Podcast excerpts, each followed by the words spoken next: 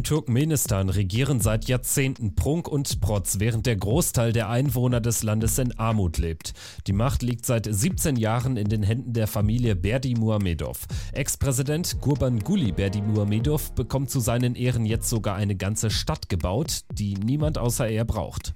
Darum geht es in dieser Folge von Wieder was gelernt. Das ist der NTV-Podcast, den finden Sie in der NTV-App und auf ntv.de. Natürlich können Sie ihn auch auf sämtlichen Podcast-Plattformen hören zum Beispiel bei RTL Plus Musik, Apple Podcasts oder Spotify, damit Sie keine Folge mehr verpassen. Einfach auf Abonnieren klicken oder Sie abonnieren die Podcast-Push-Nachrichten in der NTV-App.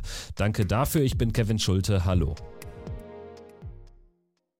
Wäre Gurbanguly Berdi Muhamedov kein brutaler Diktator, könnte man lachen. Es gibt jedenfalls keinen Staatsmann auf dieser Welt, von dem so viele kuriose Videos existieren wie vom ehemaligen Präsidenten Turkmenistans. Gurbanguly Berdi Muhamedov hat zusammen mit seinem Enkel Kerim Guli einen Rap-Song aufgenommen Bakan,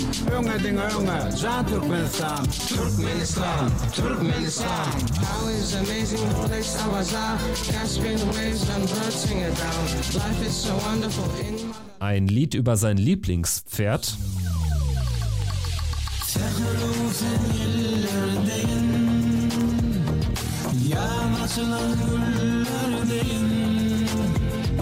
Coşurun kömürlerdeyim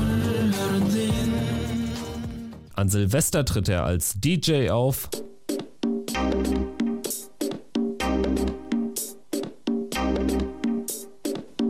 One, two, three, four. Und ansonsten gibt es Videos, die ihn zeigen, wie er im Bayern-Trikot Basketball spielt, wie er vom Fahrrad aus auf Zielscheiben schießt, warum auch immer, oder Messer wirft auf Zielscheiben oder mit einem Rallyeauto um einen riesigen Krater cruist oder eine Kabinettssitzung mit einer vergoldeten Hantelstange eröffnet oder einen Aktionsmonat zur Verkehrssicherheit und dem Wohlergehen unseres Lebens zelebriert, indem er über eine leere sechsspurige Straße radelt. Gurbanguly Berdimuhamedov ist der Alleskönner, der die Turkmenen beschützt. Diese Erzählung versucht der mittlerweile 65-Jährige seit Jahren unters Volk zu bringen. Deshalb trägt Berdimuhamedov auch den Beinamen Akadak, zu Deutsch Beschützer. Und passenderweise wird in Turkmenistan derzeit eine Stadt gebaut, die den Namen Akadak tragen soll. Gerade wurde die erste Bauphase abgeschlossen, berichtet Hannes Meissner. Er ist Zentralasien-Experte und war als Wissenschaftler vor einigen Jahren unter falschem Namen selbst in Turkmenistan. Ja, es ist tatsächlich eines dieser klassischen für Turkmenistan typischen überdimensionierten nationalen Prestigeprojekte im Bausektor.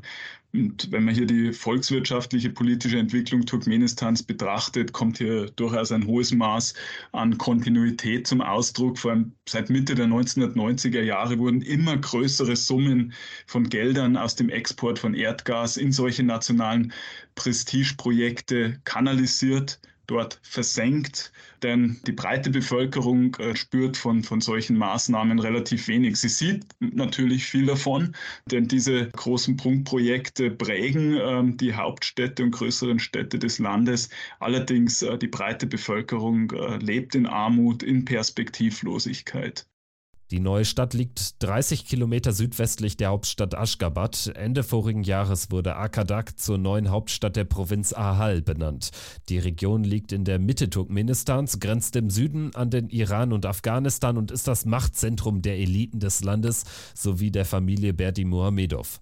Mittlerweile ist Gurbanguly zumindest auf dem Papier nicht mehr der starke Mann des zentralasiatischen Landes.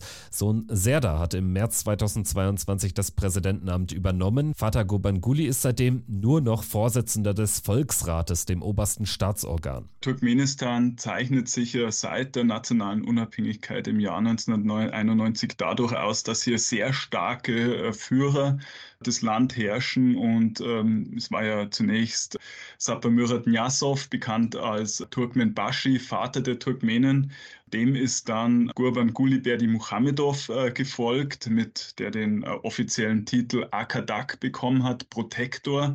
Und jetzt zuletzt hat ein Machtwechsel stattgefunden. Gurban äh, Berdi Muhamedov hat hier die Macht an seinen Sohn Serda transferiert. Serda ist noch sehr neu im Amt. Es ist auffällig, dass das Serda hier wirklich in dieses Amt hineinwachsen muss, denn ähm, wenn man so die offiziellen Videos betrachtet, äh, scheint es sich nur schwer mit dieser Rolle als, als Präsident oder neuer Akadak, Akadak Serda wird er ja auch äh, bezeichnet, Protektor Serda, hier reinzuwachsen. Er tut sich schwer mit dieser neuen äh, Rolle. Das ist wirklich sichtbar.